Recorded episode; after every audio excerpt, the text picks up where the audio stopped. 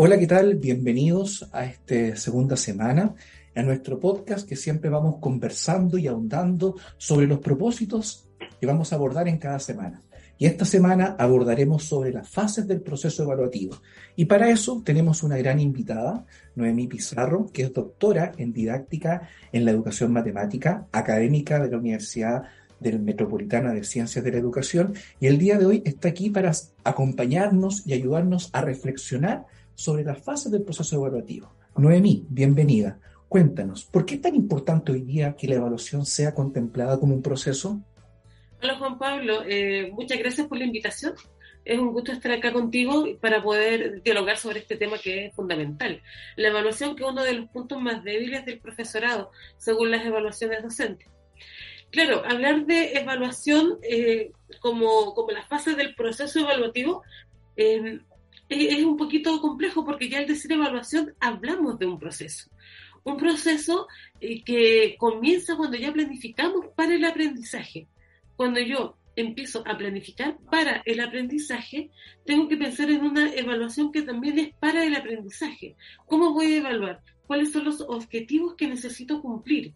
Y claro, como el proceso educativo es tan complejo, cuando estamos enseñando, nos vamos a encontrar con una serie de eh, trabas posiblemente, de situaciones inesperadas, de episodios de conflictos que nos van a hacer ir reflexionando sobre cómo estamos haciendo el aprendizaje y, esta y eh, cómo, cómo, vamos a reflexionar por medio de la eh, toma de información. Vamos a ir recogiendo información y esas ya son evaluaciones que nos van a ir redirigiendo las planificaciones que hacemos. No sé si me explico. Sí, totalmente, Noemí. Y ahí tú netamente nos estás hablando de una evaluación que está basada en el mejoramiento continuo. Y hablamos principalmente de que hoy día la evaluación tiene distintos eh, momentos, ¿cierto? Y distintas fases. ¿Cuáles son las fases que hoy día podríamos identificar dentro de un proceso evaluativo? ¿Cuáles son estos momentos claves que el profesor, recordemos que los que lo están escuchando en estos momentos son profesores, tienen que determinar para poder hacer un buen proceso evaluativo? Mira, podemos determinar unas, unas ocho fases. Primero cuando estamos planificando y vamos a diseñar los instrumentos que tienen que ir alineados con el decreto 67, una evaluación que tiene que ser distinta y diversa, sobre todo en, en áreas como educación matemática, que estamos acostumbrados a, a la prueba y el control. ¿sí?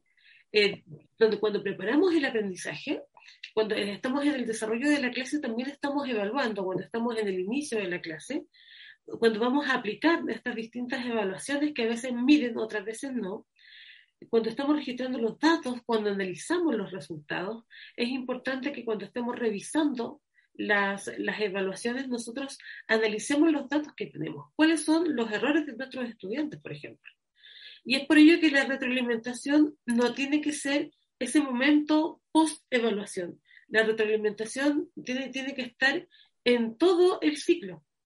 Eh, tenemos que hacer este feedback eh, constante dentro de nuestro trabajo.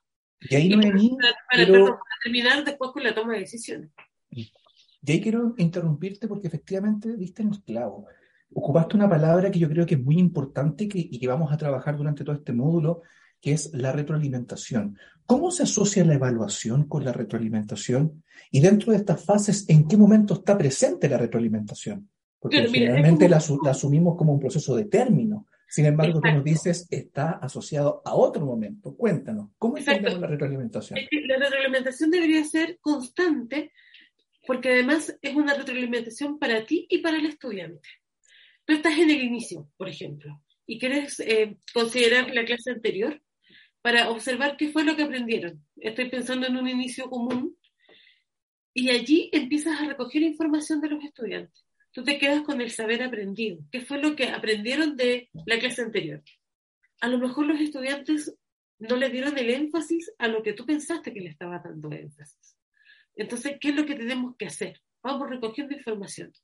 Cuando les pregunto, por ejemplo, tenemos una, la prueba, la tenemos mañana, pensemos en, en, la prueba escrita. Hagamos un ejercicio de la prueba del año anterior. O preguntémosles a ellos, ¿qué creen que vamos a preguntar? ¿Sí? cuando hacemos la tabla de especificaciones previo a la prueba, cuando un estudiante te hace una pregunta en pleno desarrollo de la clase, por ejemplo, estamos viendo área y él habla del perímetro. Y en ese momento hay que hacer una retroalimentación. Cuando ella te pregunta, o sea, te responde con el perímetro y no con el área, aquí hay algo que está pasando. El proceso necesita de un feedback tanto para ti como para ella o para él, porque el estudiante te está preguntando con una duda y tenemos que nosotros preguntarnos qué fue lo que hicimos o qué fue lo que no hicimos para que esto no se esté produciendo o se produzca eh, o, que merme esta, situación. Porque, a el, tratamiento perfecto eh, de cualquier proceso de enseñanza no existe, pero sí tenemos que intentar hacerle mejoras todo el tiempo. Noemí, y para poder cerrar este podcast en función de las fases del proceso evaluativo, que va muy eh, anclado con el aprendizaje y está presente en todo momento la evaluación y el aprendizaje, casi como procesos inseparables, ¿cuáles podrían ser las recomendaciones que le podemos dar a estos profesores que recién se están empoderando de este nuevo paradigma de una evaluación centrada en torno al aprendizaje? ¿Cómo los invitamos para que se sumen a este paradigma? Yo creo que bueno, la evaluación siempre ha sido como el punto en el que dejamos de ser amigos con los estudiantes, hasta la evaluación, hasta la prueba. ¿sí? En la prueba ya empiezan los conflictos. Date cuenta incluso en la educación universitaria, es hasta la primera prueba, veo si me gusta o no me gusta el ramo. Entonces, yo creo que la, la evaluación tenemos que tomarla como un momento en el cual vamos a, a chequear si estamos aprendiendo o no, cómo estamos haciendo las cosas entre, más, entre haya más momentos en los que nosotros recojamos información y nos vaya redirigiendo al objetivo que tenemos que lograr, es aún mejor. Entonces, considerar que tiene que ser positiva, independiente de, de la medición que obtenga. Esto es positivo porque va a mejorar el proceso de un equipo, un equipo que son los estudiantes y tú. Si acá fracasamos, fracasamos todos. No fracasan los estudiantes no fracaso yo, fracaso, un equipo. Y en eso tenemos que hacer eh, una, constante reflexión sobre cómo lo estoy llevando y cómo lo están llevando ellos. Bien, muchas gracias Noemí.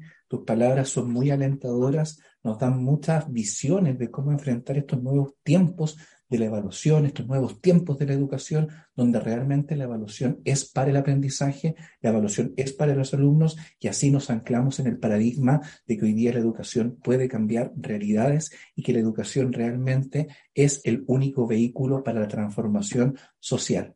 Muchas gracias por haber estado acá. Pablo, perdón, ¿Mm? solo para, solo para, eh, para comentar. Y es también para los profes, porque la evaluación nos sirve para saber cómo estamos guiando el aprendizaje. Entonces, a, todos tus y agregámosle es para el profesor también, porque nosotros vamos a estar viendo cómo está el proceso. Bien, muchas gracias a todos los estudiantes. Nos vemos en las siguientes instancias de aprendizaje y muchas gracias Noemí por cooperarnos en este podcast. Que estén muy bien. chao, chao, nos vemos.